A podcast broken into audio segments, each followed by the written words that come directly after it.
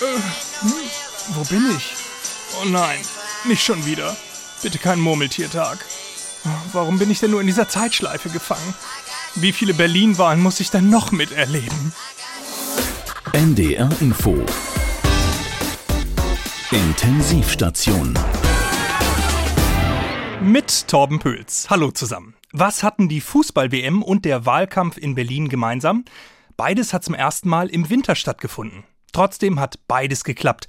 Vor allem beim Standort Berlin eine eher überraschende Nachricht. Ihr Völker der Welt, schaut auf diese Stadt! Ja, aber bitte nicht zu genau. Wegen Fremdschämen und so, Sie wissen schon. Ja, in Berlin ist schon wieder gewählt worden. Und nein, das soll jetzt nicht jedes Jahr stattfinden, wie früher die Love Parade. Die Wählerinnen und Wähler mussten ja nur schon wieder an die Wahluhren, weil es neulich doch so viele Pannen gegeben hatte. Neulich, das war im September 2021. Falsche oder fehlende Stimmzettel, lange Warteschlangen vor den Wahllokalen, zu wenige Wahlurnen. Die Liste an Wahlpannen ist lang. Diesmal sollte alles besser werden. Genug Wahlzettel, genug Wahlurnen, genug Wahlhelfer hat auch geklappt. Alles ordnungsgemäß. Und da ist auch Kai Wegner von der Berliner CDU ein Stein, ach was, ein riesiger Felsbrocken vom Herzen gefallen. Der Spitzenkandidat hat sich deshalb nicht zuerst bei den Wählerinnen und Wählern bedankt, sondern ich danke auch den vielen Wahlhelfern, die heute dafür gesorgt haben, dass die Wahl ordnungsgemäß verlaufen ist und wir ein neues Abgeordnetenhaus wählen konnten, was demokratisch legitimiert ist. Und ich danke vor allen Dingen unseren Wählerinnen und Wählern. Obwohl man sagen muss, fast wäre es doch wieder eine Pannenwahl geworden. Ausgerechnet im Wahllokal, in dem Franziska Giffey, die amtierende Bürgermeisterin, ihre Stimme abgeben sollte, gab es nämlich keine schicke Wahlurne, sondern nur eine verblombte Mülltonne, in die jemand oben einen Einwurfschlitz geritzt hat. Hat die Franziska dann noch schnell austauschen lassen, bevor sie zur Stimmabgabe gegangen ist. Wie sieht das denn auch aus? Auf den Pressefotos. Giffey's Stimme für die Tonne. Oder Berlin-Wahl, schon wieder Müll. Nee, solche Schlagzeilen brauchst du nicht. Deshalb Tonne raus und Wahlurne rein. Die unvorteilhaften Fotos konnte Franziska Giffey dadurch verhindern. Den Absturz ihrer SPD allerdings nicht. Das schlechteste Ergebnis seit fast 25 Jahren. Die Hauptstadt wählt schon wieder. Das Wahljahr beginnt absolut spektakulär. Eine Wiederholung ohne Wiederholung, sondern eine Abwahl. Jetzt gehen wir direkt auch zur SPD. Äh, starke, leichte. Nein, jetzt machen wir es genau. Es sind leichte Verluste, aber es sind Verluste. Selten erlebt, dass eine Party nach einer Minute schon vorbei war. Auch ganz kurz, wie enttäuscht sind Sie? Sehr. Das war ganz kurz. Also zunächst müssen wir immer abwarten. Franziska äh, Giffey, ja, sie will abwarten und will natürlich vor allem abwarten, ähm, darauf abwarten. Und darüber müssen wir jetzt einfach auch abwarten. Das bedeutet, dass wir jetzt an diesem Punkt erstmal ein Stück weit auch abwarten. Sie sagen im Moment abwarten. Wir werden jetzt im weiteren Abend erstmal abwarten. Abwarten und Clubmate trinken. Die Grünen haben, wenn sie die Nase etwas vorne haben, die Pole Position. Ja, die Pole Position innerhalb des progressiven Lagers hat noch offen. Noch ist alles offen. Rot, Grün, Rot oder Grün, Rot, Rot. Rot, Rot, Grün oder Rot, Grün, Rot oder Grün, Rot, Rot. Wer mit wem, wie fänden Sie das? Der Abend ist für die FDP noch lang. Der Abend ist noch lang. Ja, das ist jetzt ein langer Abend. Noch ein langer Abend. Also das wird noch ein langer Abend. Sie haben recht, äh, das wird ein langer Abend. Das Wahlergebnis zeigt eindeutig, dass die CDU jetzt einen klaren Auftrag zur Bildung einer Regierung hat. Dass dieser Wahlsieger jetzt den Regierungsauftrag hat. Und dafür hat er einen klaren Regierungsauftrag erhalten. Herzlichen Dank für diesen klaren Regierungsauftrag. Die Außenstadt und Innenstadt zusammenbringt, die Fahrradfahrer und Autofahrer nicht gegeneinander ausspielt. Und nicht Autofahrer gegen Fußgänger Fußgänger oder Radfahrer gegeneinander ausspielen. Fahrradfahrer gegen Autofahrer, alt gegen jung, Innenstadt gegen Außenbezirke. Was würden Sie darauf wetten, dass es bald regierender Bürgermeister Kai Wegner heißt? Eine ganze Menge. Eine ganze Menge? Heißt was? Wollen Sie jetzt eine konkrete Summe von mir wissen? Ja, oder einen Kasten Bier oder irgend sowas. Den Hit, das, was viele wollen, gibt's einfach nicht. Daraus leite ich erst mal ab, dass dieser Abend noch lang werden wird und dass wir den Abend abwarten werden.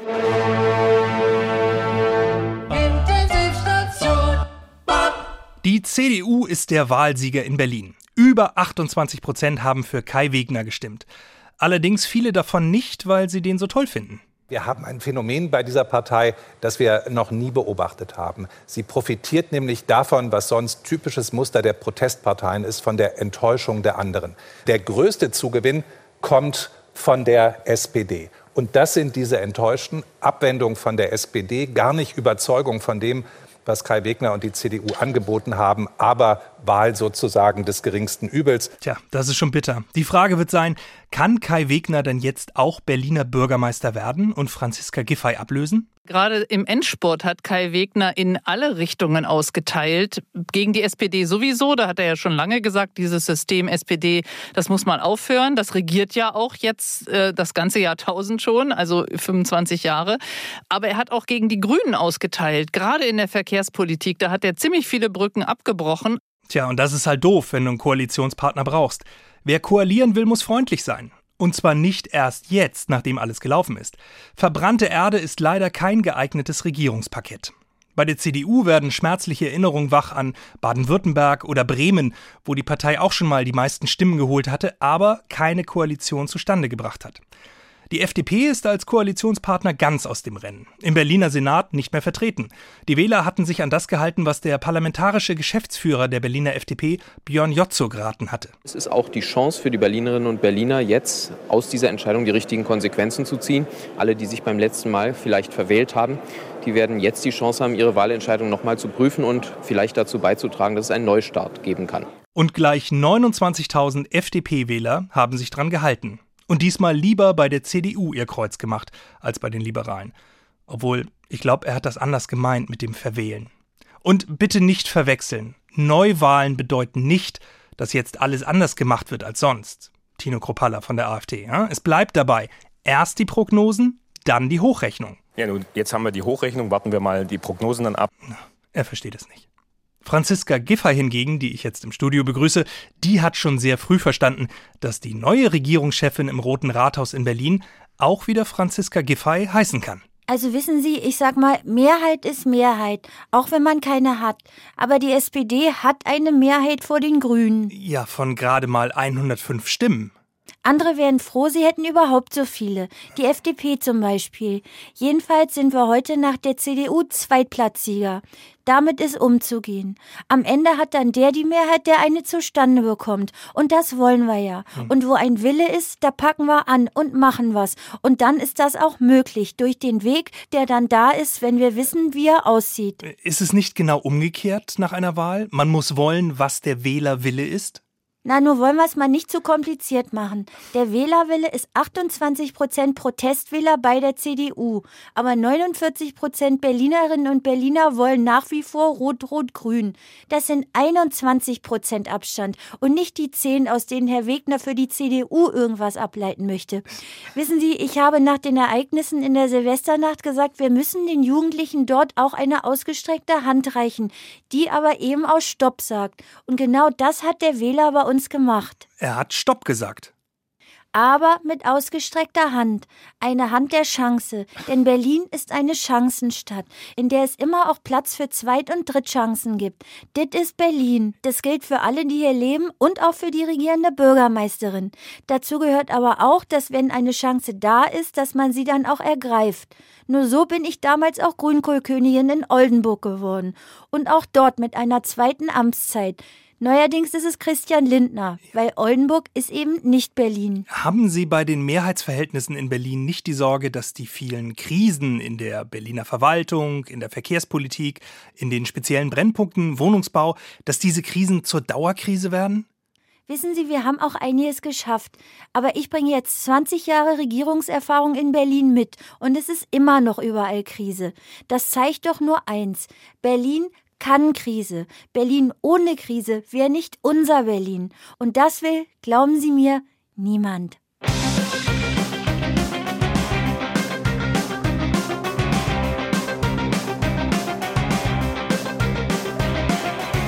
Bahnhof Zoo, mein Zug fährt ein.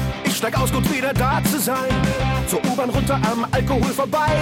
Richtung Kreuzberg, die Fahrt ist frei. Cottbusser Tor, ich spring vom Zug. Zwei Kontrolleure, einen Betrug. Im Affenzahn die Rolltreppe rauf. Zwei Türken halten die Beamten auf. Oranienstraße, hier lebt der Koran. Da hinten fängt die Mauer an. Mariannenplatz, rot verschrien. Ich fühl mich gut, ich steh auf Berlin. Ich fühl mich gut, wir stehen auf Berlin. Ich fühle mich gut. Wir stehen auf Berlin.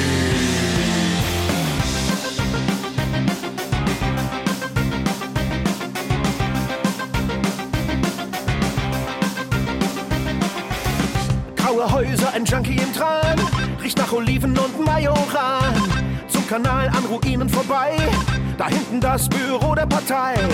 Auf dem Gehweg Hundekot ich trinke Kaffee im Morgenrot. Später dann in die alte Fabrik, die mit dem Ost-West-Überblick.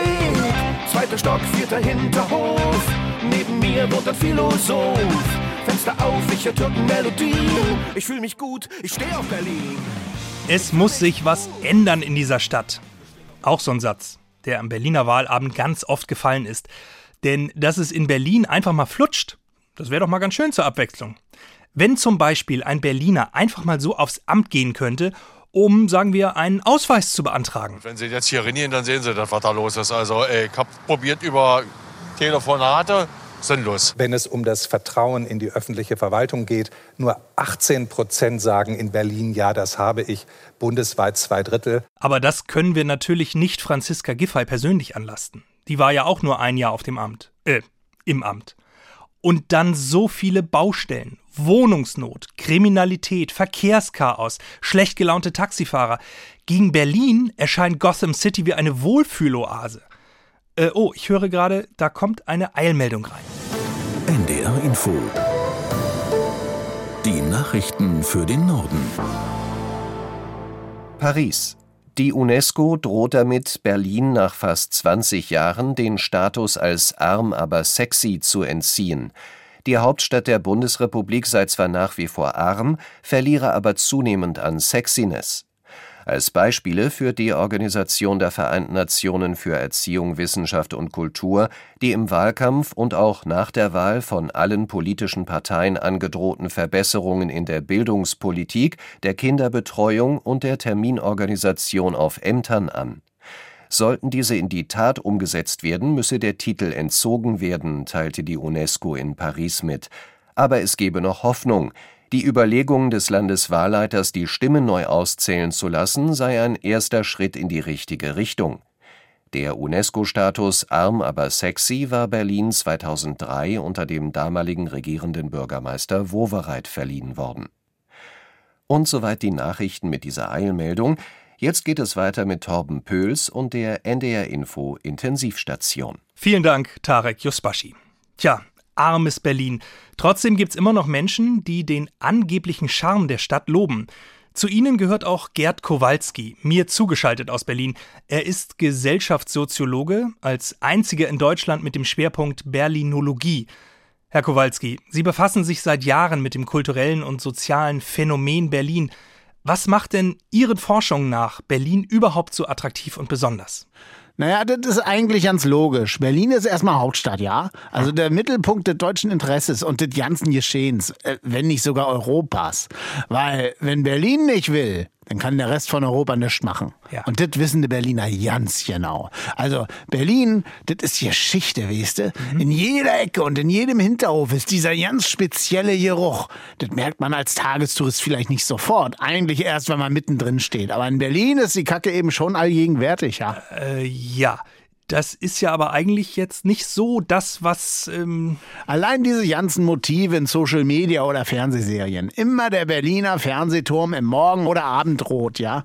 Dass das eigentlich nur ein Hinweis auf die enorme Luftverschmutzung über diesen Moloch ist, das wird eben schnell beiseite gewischt. Überhaupt ist der Straßenverkehr in Berlin ja absoluter Irrsinn. Da regiert die Gewaltherrschaft der Taxifahrer, ne? Nirgendwo wird so viel gehuppt wie in Berlin. Klaro, diese Stadt gilt seit Jahren als Pacemaker in der Verkehrswende und trotzdem steigt die Zahl der Autobesitzer hier immer weiter an. Aber ja auch, weil Berlin immer noch so viele Menschen anzieht, um dort zu leben. Nur warum eigentlich? Was ist das für ein Spirit, für ein Herzschlag? Ja, das ist auch so ein bisschen widersinnig. Ja, diese Stadt ist eigentlich auch nur so schnell, weil jeder permanent Angst hat, auf das falsche Pferd gesetzt zu haben. Aha. Wenn du irgendwo in Mitte, in so einem klassischen na, Shop in Shop, in Kita, in Shisha-Bar Imbiss sitzt und denkst, Mensch, ich bin hip, ich bestell mir jetzt eine Quinoa Pokeball. Da wirst du schon angewidert angeglotzt, weil die Tische vorne schon längst fermentiertes Gemüse aus Weggläsern löffeln. Ja. Aber da, wo es drauf ankommt, Da kannst du diesen Puls dann plötzlich nur noch erahnen. Ich meine, wie lange kann man bitte brauchen, um einen Flughafen für Fantastilliarden Euro zu bauen, wa? Oder ein anderes Beispiel. Ein Fanfest für eine Million Leute, kein Ding, zack, zack, geht los. Aber eine Wahl zum Abgeordnetenhaus, ja, nee, war nicht so gut, lass mal lieber nochmal machen. Dit ist Berlin, Freunde. Und trotzdem, Sie haben es ja gesagt, prägt Berlin als Hauptstadt schon noch den Rest der Republik? Was? Berlin, das ist eine riesen Fliegenfalle. Ach. Ehe du begriffen hast, wo du darin geraten bist, hängst du fest. Die Berliner gehörten letztes Jahr zu den unglücklichsten Menschen in Deutschland.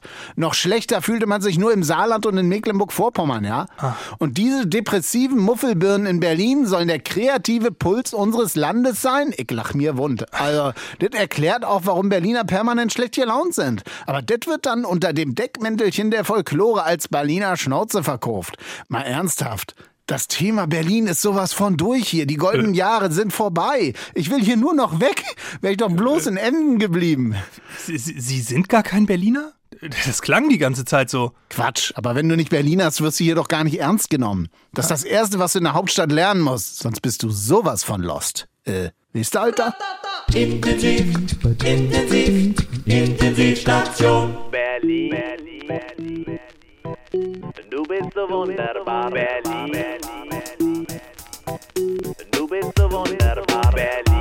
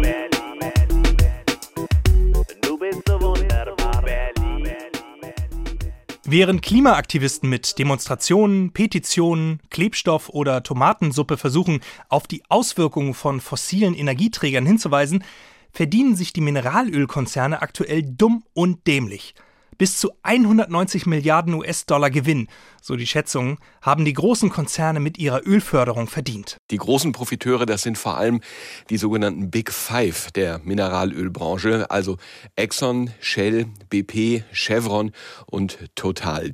Allein bei Exxon steht ein Gewinn von 56 Milliarden in der Bilanz und auch der norwegische Gas- und Ölproduzent Equinor, der hat seinen Gewinn mal eben verdoppelt. Und weil das so gut läuft, würden die selbstgesteckten Klimavorgaben aktualisiert. Also BP hat für das vergangene Jahr ja das beste Ergebnis seiner Geschichte vorgelegt. 28 Milliarden Dollar Gewinn und quasi im selben Atemzug seine Klimaziele kassiert. Bis 2030 wollte der Konzern eigentlich 40 Prozent weniger Öl fördern, verglichen mit dem Stichjahr 2019. Und nun wurde dieses Ziel mal eben auf 25 Prozent eingedampft. Tja, Während der kleine Mann und die kleine Frau also zu Hause versucht, Putin Mürbe zu sparen und sich als Zeichen gegen den Krieg auch noch den dritten Pullover anzieht, feiern die Bosse der Mineralölkonzerne nackt mit der Reibungshitze, die die Champagnerkorken beim Knall aus der Flasche erzeugen. Also, so stelle ich es mir zumindest vor. Wegen des russischen Angriffskrieges in der Ukraine wird uns so viel als teurer verkauft, als es wahrscheinlich sein müsste. Und der Umweltschutz spielt bei den Mineralölkonzernen überhaupt keine Rolle mehr.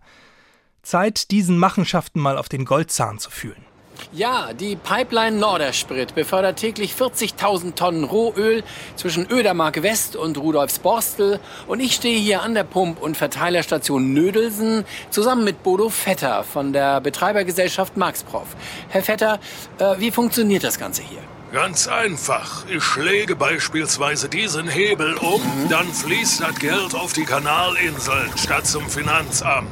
Ähm, das Geld? Äh, das Öl. Das Öl natürlich, wobei Öl ist Geld, ist klar. Ne? So habe ich jetzt Finanzamt gesagt. Kenn ich gar nicht das Wort. Apropos Geld. Ja, möchtest du welches? Ich scheiß dich damit zu. Na, nein, nein, nein, also nein, Komm, nein. machst du einen schönen, positiven Beitrag, dann scheiß ich dich mit Geld zu. Äh. du wolltest doch wissen, wie das Ganze hier funktioniert. Herr Vetter, in der Tat fährt Ihre Industrie ja derzeit die höchsten Gewinne aller Zeiten ein. Genau. Aber müssten Sie der Gesellschaft davon nicht etwas zurückgeben? Nee. Oder äh, anders gefragt, warum erhöhen Sie trotzdem immer wieder schamlos die Preise und tun so, als müsste das leider, leider so sein? Naja, das muss auch leider, leider so sein, sonst machen wir ja nicht die höchsten Gewinne aller Zeiten. Ach komm her, ein Bündel Hunis, dann ziehst du die Frage zurück. Nein, danke, Herr Vetter. Äh, was wir verstehen möchten, ist, wie Ihre Branche eigentlich tickt. Ja, okay, klar. Also, wir sind ja zu weiten Teilen eine Offshore-Industrie. Aha. Das heißt, das Öl kommt rein und das Geld fließt offshore raus. Deswegen läuft ja alles wie geschmiert. Von den Oasen in der Oase. Alles muss sprudeln, klar, nicht tröpfeln, sprudeln. Eine Fontäne, das Geld schießt oben aus den Bohrtürmen raus. Herrlich. Ja, verstehe. Ja, willst du etwa wieder Wale schlachten, um dein Fahrrad zu ölen, so wie früher? Willst du nicht, oder? Oder deinen Panzer mit Rapsöl in die Schlacht schicken? Und die UFOs über Kanada mit Pfeil und Bogen abschießen?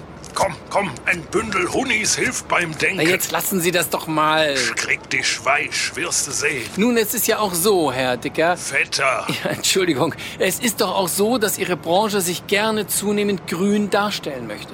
Ja, aber ist das nicht Heuchelei? Nee, das ist ein Eimer Farbe. Guck, nimmst du den Pinsel, schon ist die Pipeline grün. Sieht einfach schöner aus. Ernsthafte Veränderungen sind also nicht gewollt. Nee.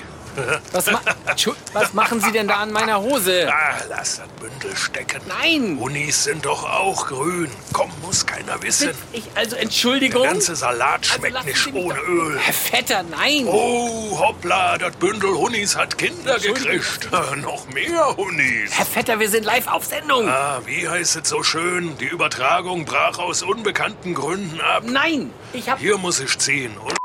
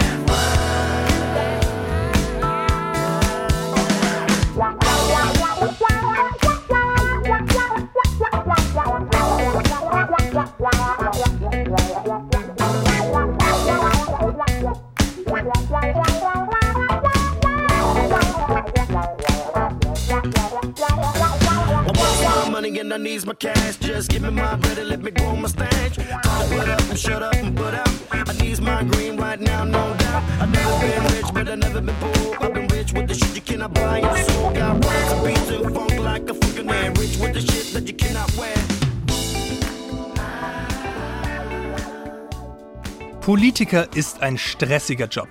Wenig Schlaf, immer nur diskutieren, ewig wird an dir rumgemault. Da ist es dann ja schon eine schöne Abwechslung, wenn du als politische Spitzenkraft auch mal deine unterhaltsame Seite zeigen kannst. Als Grünkohlkönig zum Beispiel. Der neue heißt Christian Lindner und hat bei seiner Intronisierungsrede den Saal zum Kochen gebracht. Für mich ist eine besondere Befriedigung am heutigen Abend, dass ich endlich auch meinem Chef einmal etwas voraus habe. Denn mein Chef, der war schon vor mir im Finanzministerium. Der war vor mir Generalsekretär einer Traditionspartei. Aber Grünkohlkönig, das war selbst er noch nicht. Also ob Cum oder Ex hier in Oldenburg zählt noch die fachliche Qualifikation. Nicht schlecht, Herr Lindner. Wenn Sie irgendwann mal nicht mehr Finanzminister sind, melden Sie sich bei uns. Ich sehe da eine Zukunft als Autor für die Intensivstation. Wobei ja die Frage ist, hat Christian Lindner den Text wirklich selber geschrieben? Oder hat er einen FDP-Redenschreiber gehabt? Und wenn ja, war es der gleiche, der auch Marie-Agnes Strack-Zimmermann die Worte in den Mund geschrieben hat? Für ihren Auftritt beim Orden wieder den tierischen Ernst? Da hat sie ja Friedrich Merz ordentlich gegrillt. So sehr, dass die CDU verlangt hat, sie solle sich entschuldigen. Macht sie aber nicht. Warum nicht? Weil ich die Allergeilste bin. Er war schon befremdlich, dieser Auftritt, auch im Hinblick auf spätere mögliche Koalitionen mit der CDU.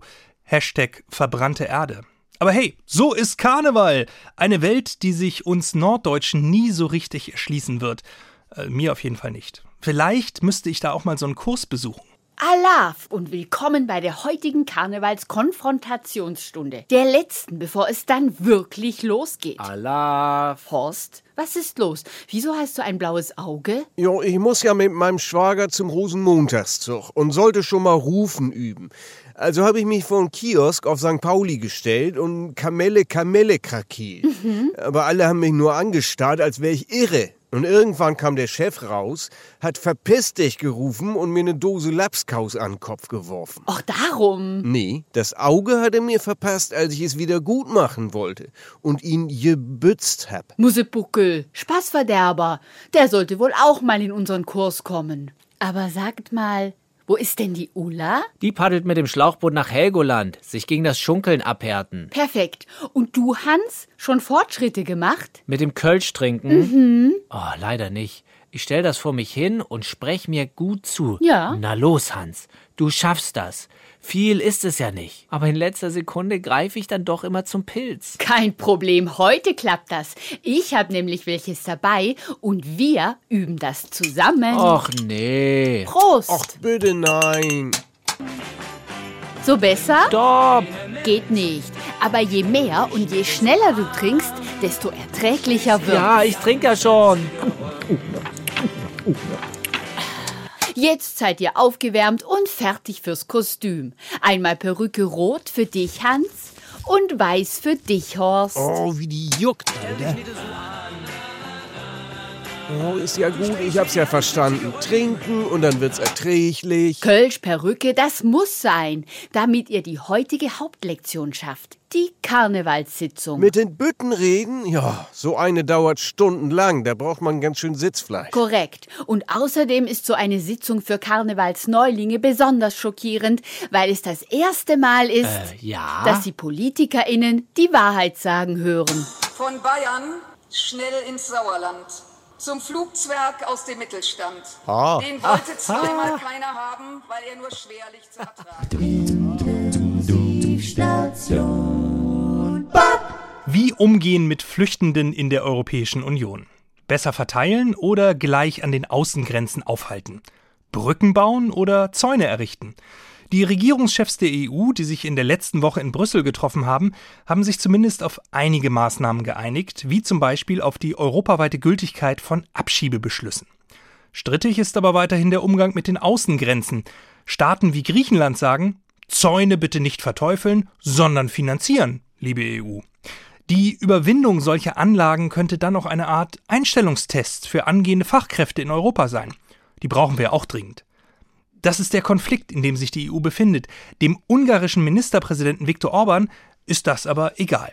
Er möchte am liebsten eine Mauer um die komplette EU errichten, um ungewollte Migration zu verhindern. Niemand hat die Absicht, eine Mauer zu errichten. Dieser Satz kommt mir irgendwie bekannt vor, er stimmte aber schon damals nicht wirklich. Geeinigt hat man sich in Brüssel lediglich auf Infrastrukturmaßnahmen. Das sagt einer, der es wissen muss. Mein heutiger Studiogast, der Frontologe und Grenzwissenschaftler Philipp Hagenstraat vom Geopolitischen Institut der Universität Worpswede. Guten Tag, Herr Hagenstraat. Ja, guten Tag, Herr Pöls. Infrastrukturmaßnahmen, das klingt ja zunächst doch recht harmlos. Ist es ja auch, Herr Pöls, ist es ja auch. Wer kann denn etwas dagegen haben, wenn beispielsweise neue Wege gebaut werden? Sie meinen neue Wege über die Grenzen hinweg? Ja, äh, äh, nein, also nicht so direkt. Also äh, Wege in unmittelbarer Grenznähe schon, Ah. aber nicht wirklich rechtwinklig über die Grenzen hinweg, sondern eher, sagen wir mal, äh, parallel zum Grenzverlauf. Und was soll auf diesen Wegen passieren? Nun ja, da laufen oder fahren Patrouillen, um die Grenzen zu sichern. Hm. Aber äh, da müssen Sie sich mal vorstellen, wenn sich ein Grenzsoldat stundenlang auf so einem Weg befindet, vor allem im Sommer, äh. das ist ja auch eine gewisse Belastung. Vor allem, wenn aus äh, verständlichen Gründen keine schattenspendenden Bäume geduldet werden können. Ja, das klingt tatsächlich dramatisch. Und deswegen braucht man eben vertikale Schattenspenderstrukturen in ausreichender Höhe, die auch bei hohem Sonnenstand eine Beschattung des Weges gewährleisten. Vertikale Schattenspendestrukturen? Sie meinen Wände, Zäune, Mauern? Das haben Sie jetzt gesagt. Wenigstens sorgen diese Vertikalstrukturen tagsüber für Schatten. Hm aber eben leider auch des Nachts für Dunkelzonen. Äh, da hilft natürlich nur eine Beleuchtung, aber andererseits will man natürlich auch nicht gleich die ganze Grenze beleuchten. Nicht? Also äh, braucht man Bewegungsmelder, die die Lampen schalten. Und da kann man dann, ich meine, wenn die da schon mal hängen, auch noch gleich Kameras dran anschließen. Ein Zaun oder eine Wand mit Scheinwerfern, Bewegungsmeldern und Kameras?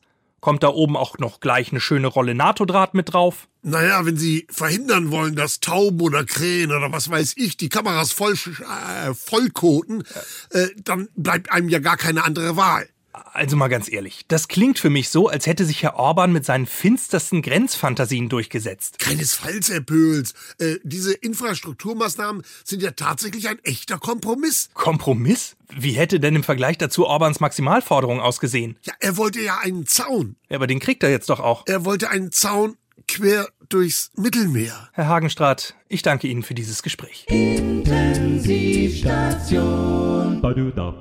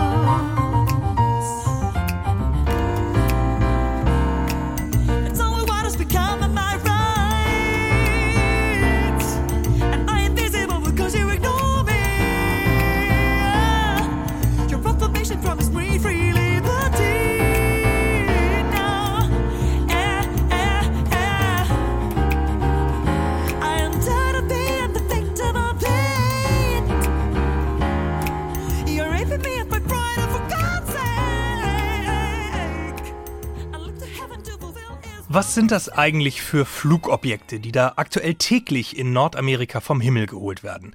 Nach dem chinesischen Spionageballon wurden ja noch etliche andere Objekte gesichtet und abgeschossen. Eins schwebte in zwölf Kilometern Höhe, so groß wie ein Auto. Und alle Welt rätselt jetzt, was war das wohl? Ein Raumschiff mit Aliens vielleicht? Die Einschaltquoten von der Intensivstation? Oder war es das, was ich vermute, wir schalten jetzt live zur Pressekonferenz des amerikanischen Verteidigungsministeriums. Well, thank you very much for coming, ladies and gentlemen. We have now identified the unknown flying object. It was a Fleavard Toot. Toot! Well, sorry, it was a Fleavard Toot. Oh nein, ich dachte es mir doch. Na, hoffentlich konnten Robbie und Toby noch rechtzeitig den Schleudersitz betätigen. Ähm, wo wir gerade bei Kinderfiguren sind, die fliegen können. In einem unbekannten Land, vor gar nicht allzu langer Zeit, war eine Biene sehr bekannt. Von der sprach alles weit und breit. Tolle Nachricht, dieses Land ist jetzt nicht länger unbekannt. Nach investigativen Recherchen der Intensivstation Redaktion ist davon auszugehen, dass es sich um Hessen handelt. In der Landeshauptstadt Wiesbaden sollen nämlich jetzt sogenannte Bienenhighways gepflanzt werden. Das hat man sich aus Bayern abgeguckt. Da gibt's das schon länger. Auf den Grünstreifen neben den Ein- und Ausfallstraßen werden die Blumen gesät, auf die Bienen total abfahren und ihnen so das Überleben sichern. Gute Idee für den Artenerhalt. Und ich meine jetzt die Art Mensch. Denn ohne Bienen, die unsere Nutzpflanzen bestäuben, werden wir Menschen bald auch nichts mehr zu essen haben.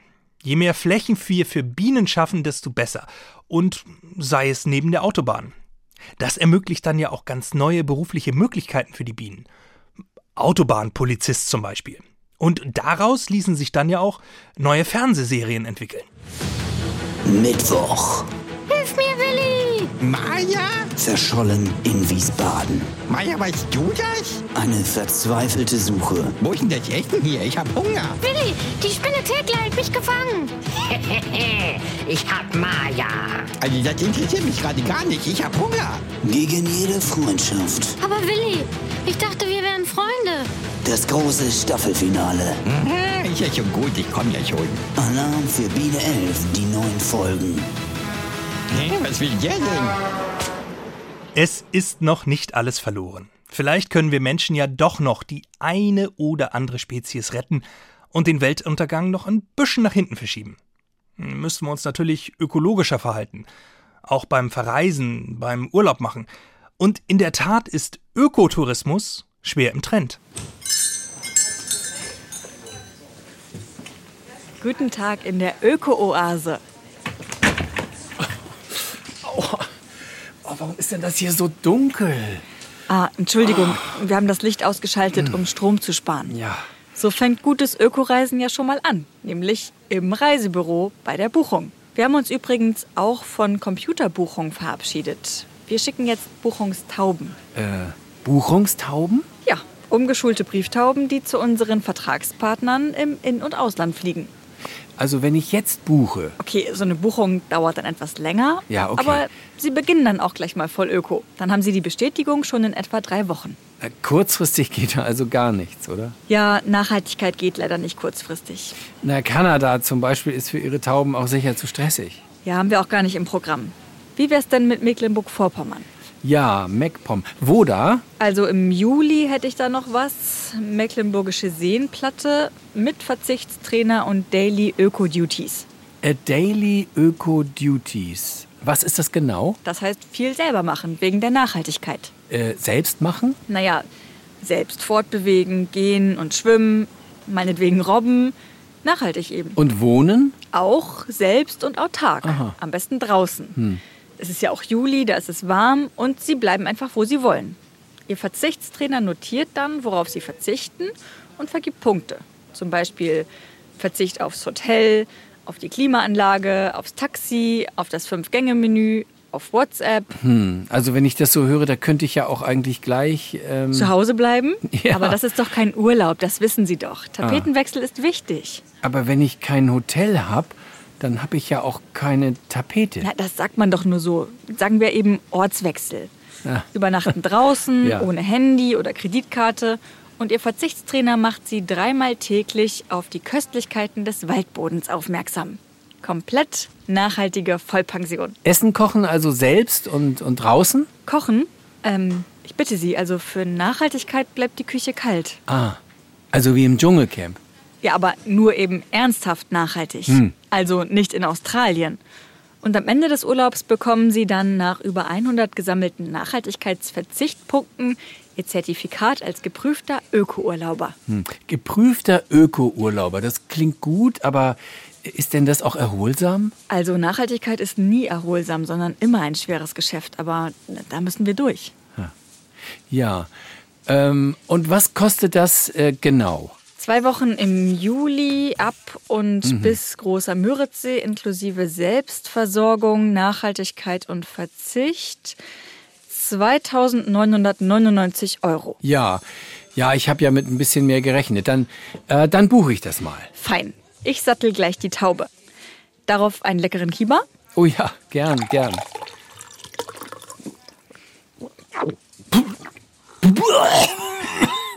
Entschuldigung.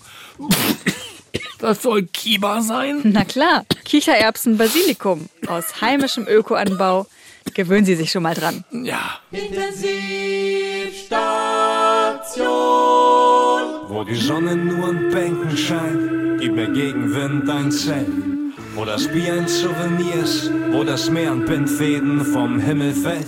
Im Winter streuen wir Streusand und spiegeln Sonnenstrahlen im Glatteis. Im Sommer streuen wir einen neuen Strand und essen Hegen das im Stadtkreis. Ich fahr kreuz und quer durch Deutschland. Die Bahn gibt zwar keinen Rabattpreis, doch ich bleib hier für Weißwurst und Weißbier und mehr Kartoffeln als in Frankreich French Fries. Ich mach Sightseeing durch Deutschland, auf Parkplätzen, Rast- und Tankstellen. Doch schließt nicht mit jedem Freundschaft und deshalb schlaf ich nachts meist in Handschellen. Die Welt muss auf mich warten.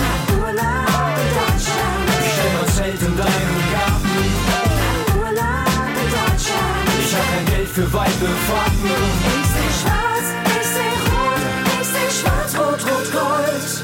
Das Geld fließt und die Wirtschaft boomt. Nur meine Chefin zahlt schlecht. Sie meint, der Urlaub am Gebirgsbach bucht. Vergiss ganz schnell das Fernweh. Ich sag ihr, lass den Band stehen. Wir bleiben hier und gehen wild Camping. Sie sagt nicht Dubai und du Deutschland. Wir bleiben nur die Reisetipps im Fernsehen. Mein Zelt steht in deinem Garten und morgen vielleicht in deiner Auffahrt. Vielleicht ist übermorgen Fischbuffet, weil ich in deinem Teich getaucht hab. Warum nicht durch die Nähe schweifen?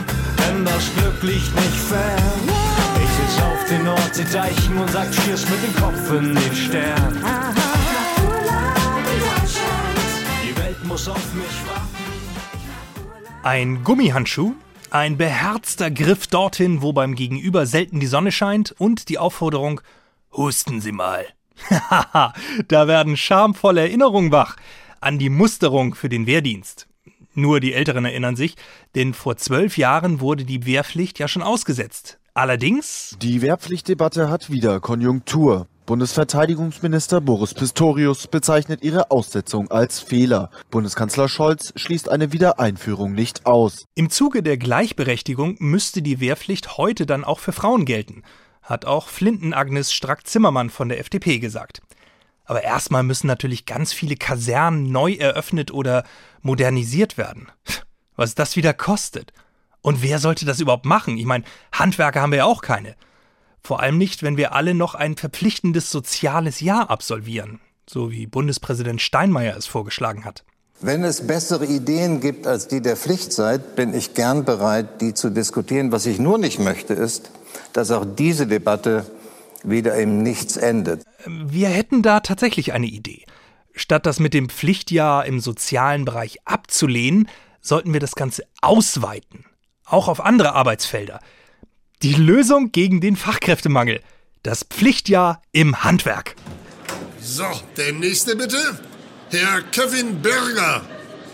Äh, jo, jo, das bin ich. So, dann mal die Hose runter, stellen Sie sich ganz locker hin und dann mal kurz husten. Wie bitte?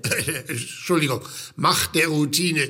Rückfall in alte Zeiten, als das hier noch das KWEA war. KW was? KWEA, Kreiswehrersatzamt. Das war vor Ihrer Zeit. Aber immerhin, so ein bisschen kommen jetzt ja die alten Zeiten wieder. Äh, ich dachte, der Wehrdienst bleibt abgeschafft. Ich weiß auch gar nicht, warum ich diesen komischen Musterbrief bekommen habe. Das ist kein Musterbrief, das ist ein Musterungsbescheid. Sie stellen sich hier heute vor, werden von mir gemustert und dann eingeteilt für Ihren APD. Was ist denn das schon wieder? Äh, lesen Sie keine Nachrichten? Nur auf TikTok. Gut, dann fangen wir ganz von vorne an.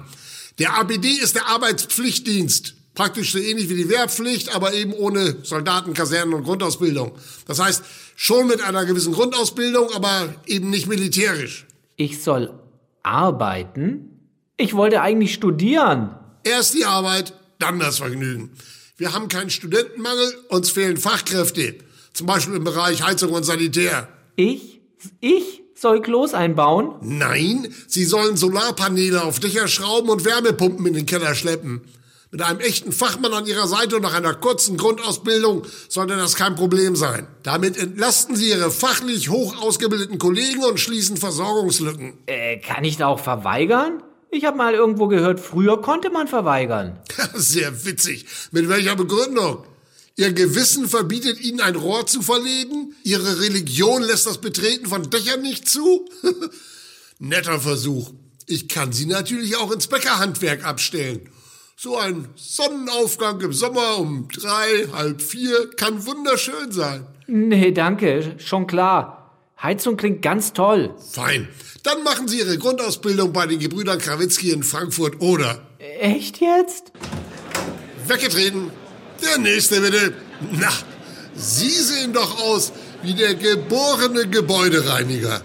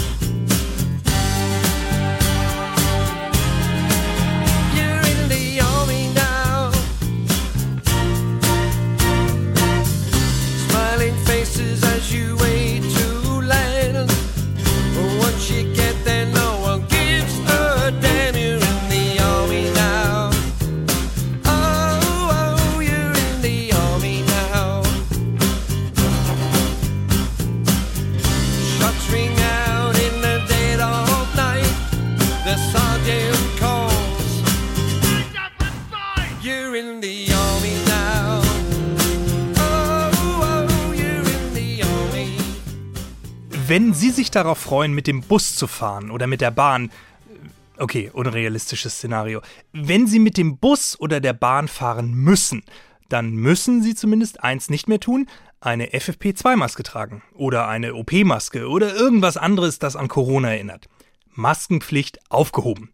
Aber, so hat es ja auch Bundesgesundheitsminister Karl Lauterbach gesagt, jeder sollte überlegen, ob er sich nicht trotzdem mit einer Maske schützen will. Im Bus, in der Bahn oder auch im Taxi. Sie als Fahrgast dürfen sich da weiterhin schützen. Die Taxifahrer dürfen das nicht. Verboten. Nach Paragraph 23 Absatz 4 der Straßenverkehrsordnung. Da geht es um das Verhüllungsverbot. Wenn nämlich ein Taxi geblitzt wird, dann muss der Fahrer ja auf dem Bild einwandfrei zu erkennen sein. Dass das in der Corona-Zeit auch mit Maske funktioniert hat, weil ja die Fahrer über diverse Systeme registriert und eingeloggt sind, egal. Das Unverständnis der Taxifahrerinnen und Fahrer ist so groß, dass in Hamburg die Innenbehörde jetzt zurückgerudert ist. Dort dürfen Taxifahrer jetzt wieder eine Maske bei der Fahrt tragen, wenn sie das möchten. Vielleicht hat ja auch Karl Lauterbach selber dort angerufen, damit nicht jeder seiner Taxifahrten so ablaufen muss wie die hier. Guten Morgen. Einmal zum NDR bitte. Jo. Ich warne also davor, ohne Maske zu fahren. Sie wissen nie, wer als nächstes einsteigt. Jo, das sehe ich. Im Ernst. Ich warne also davor, dass neue Varianten. Sag mal, kennst du nicht die neueste Gesetzesvariante, Herr Minister? Die geht so. Ich darf keine Maske tragen, Alter. Vermummungsverbot oder wie der Mist heißt. Was? Aber ich bin doch auch verhüllt. Ja, aber dich erkennt man ja an der Stimme. Wie bitte? Ja, Scherz, Digga. Aber ich muss erkennbar sein, falls ich einen Blitzer krieg oder weiß Herr Lachs was. Das ist ja ein Unding. Bitte anhalten. Ich kann doch auch nichts dafür. Musst du doch nicht gleich aussteigen. Nein, aber wir tauschen.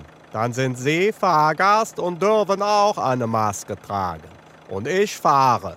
Nehmen Sie bitte Empfangplatz. Sag mal, bist du weich, Digga? Du hast doch keine Ahnung, wie man ein Taxi fährt. Kein Problem. Ich habe auch keine Ahnung, wie man ein Ministerium leitet. Und ich mache es trotzdem. Gut musst du wissen, du bist alt genug, ne? Hier eine Maske für Sie. So, Seitenblick und los. Sag mal, dein Lappen hast du auch von der Domschießbude oder was? Hoppala. Aua, sag mal, was bremst du hier wie so ein Müllwagen? Das gibt's doch nicht. Polizeikontrolle. Guten Tag, Sie wissen, dass Sie am Steuer keine Maske tragen dürfen? Ja, aber unter virologischen Aspekten ist ein Maskenverbot kontraindiziert. Im Sinne einer Eindämmung neuer Varianten. Na, dann fahren Sie mal weiter. Hey, wieso lässt du den denn weiterfahren? Du, ich konnte nicht mehr. Der Taxifahrer, der klingt genau wie der Lauterbach.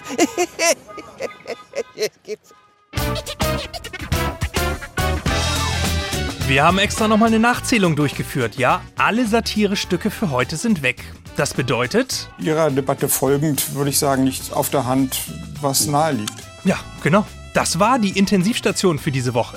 Mit dabei waren Stefan Fritsche, Peter Stein, Hartmut Grave, Richard Berkowski, Stefanie Ray, Antonia von Romatowski, Axel Naumer, René Pascal Weiß, Thomas Harnik, Marco Grün, Uli Winters, Beke Schulmann, Tarek Yusbashi und mein Name ist Torben Pöls, in der Technik Florian Teichmann. Wir sind alle vereint in der großen Satire-Koalition und uns alle sehen Sie nicht am Donnerstag um 22.50 Uhr im ersten. Dafür aber Christian Ehring mit der neuen Ausgabe unserer Schwestersendung Extra 3. Also ganz viele Gründe, dort einzuschalten. Und bitte nicht vergessen, am 14.02. ist Valentinstag. Wenn Sie Ihrer oder Ihrem Liebsten etwas schenken wollen, dann bitte, bitte, bitte aktuell keine Ballonfahrt über Nordamerika. Denken Sie ans Flievertüt. Bleiben Sie lieber bodenständig und auf der breiten Seite des Lebens.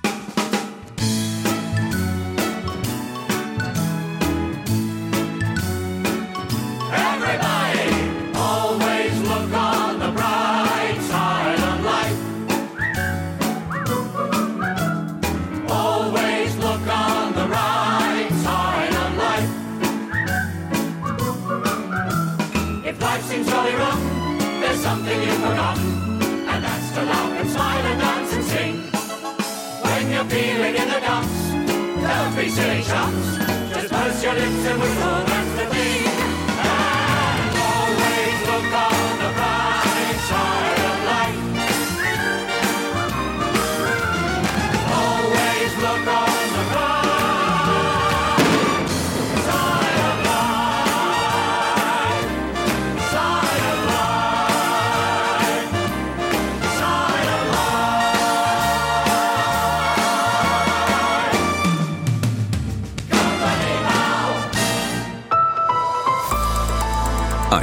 Podcast von NDR Info.